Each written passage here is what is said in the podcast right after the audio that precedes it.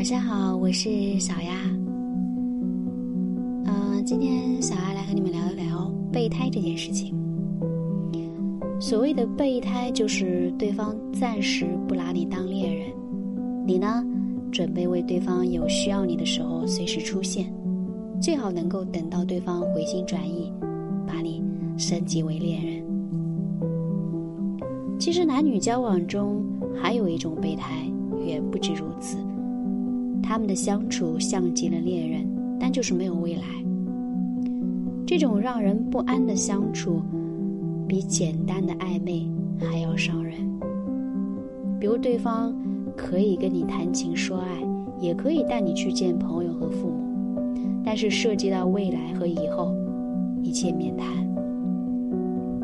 而且态度特别的敷衍和冷淡。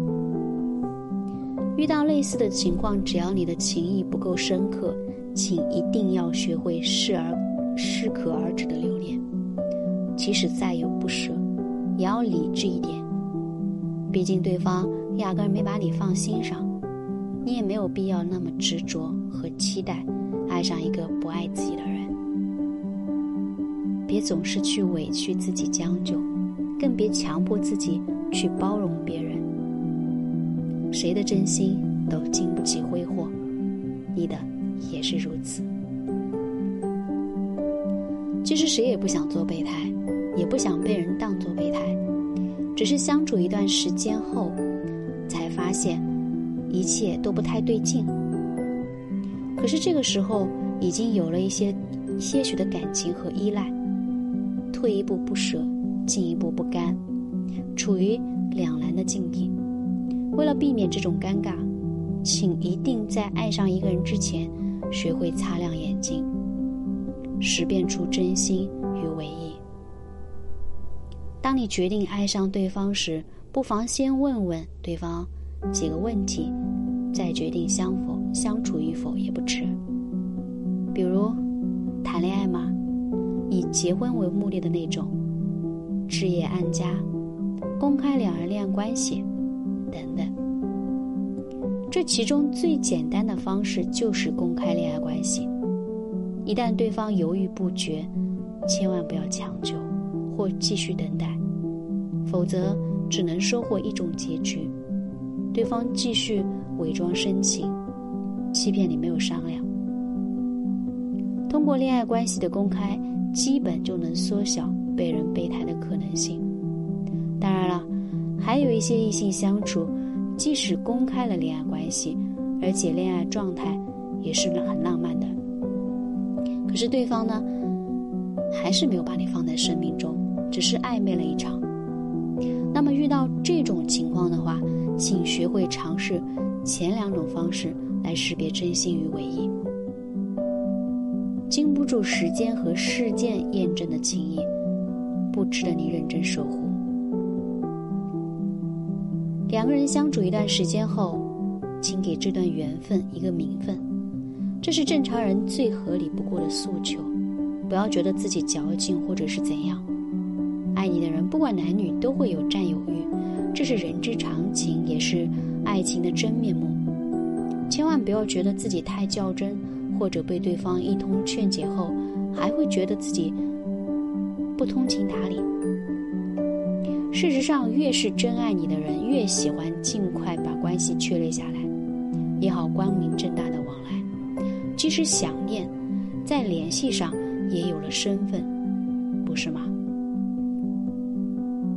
当你跟一个人相处久了之后，依然见不到对方有这一方面的念想，甚至当你提及结婚吗？等等问题的时候，对方还会闪躲和嫌弃。似乎你提及的这些问题都是强求和过分，很可能的原因是对方只是把你当做备胎，压根不想给你走向未来的幸福。你所期待的，或者是你所幻想的，大概都是你的一厢情愿而已。有人说，不以结婚为目的的恋爱都是耍流氓。年少再轻狂，他也有最爱一个人的时候。年少再浪荡不羁，他也有最真心的一个人。